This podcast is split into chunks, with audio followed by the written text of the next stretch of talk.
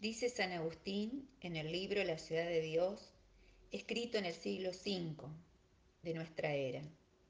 Dios, autor de la naturaleza y no de los vicios, crió al hombre recto, pero él, pervertido espontáneamente y justamente castigado, engendró hijos pervertidos y castigados.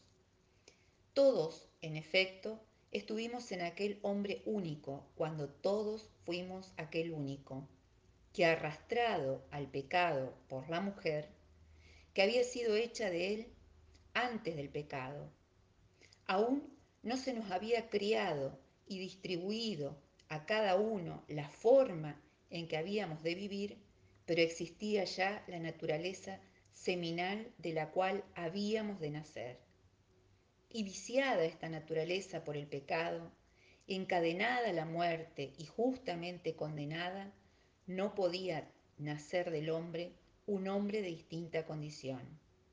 Así, por el mal uso del libre albedrío, nacieron esta serie de calamidades que, en un eslabonamiento de desdichas, conducen al género humano, de origen depravado y como de raíz corrompida, hasta la destrucción de la muerte segunda, que no tiene fin, con excepción de los que por la gracia de Dios se han liberado. Fin de la cita. Entonces, el pecado, la perversión, el mal es producto de la seducción y el goce al que la mujer arrastra. Este goce está puesto a cuenta de la mujer y en nuestro país del peronismo, en las márgenes, en los pobres, en los negros, en lo corrupto, en lo impuro. Cantidad de varones, periodistas, funcionarios, políticos, hablando eufemísticamente, apelando a escenas sexuales, mientras aún suenan las risas contenidas por los penes de madera y mientras se los ve acomodándose en sus sillas para lograr la mejor perspectiva de la imagen de placer que se figuran y que relatan imaginan algo que les produce mucho goce y que están convencidos que se lo perdieron, que se lo prohibieron, que no los dejaron participar, mientras todos estábamos encerrados, mientras a vos te encerraban. El Estado no hacía más que robarte tu goce. Esa es la lección. Para Occidente, la mujer es causa y límite del deseo y para Occidente los límites concretos para con los deseos los impone el Estado. Vaya tremenda y trágica coincidencia.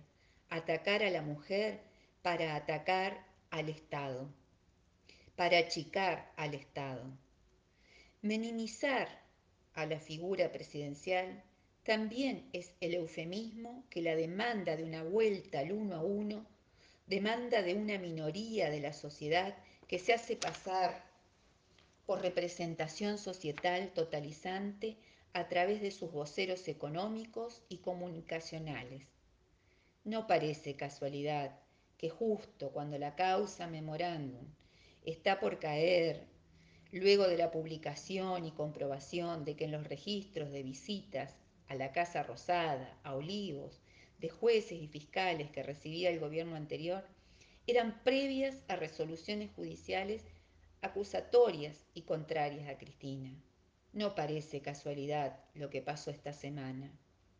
Es un modo de construcción discursiva que tiene la derecha, defenderse atacando, acusando de un goce, de un exceso de goce sexual y provocado por una mujer, lo que les permite sobredeterminar y ocultar la escena espuria en la que saben que están involucrados.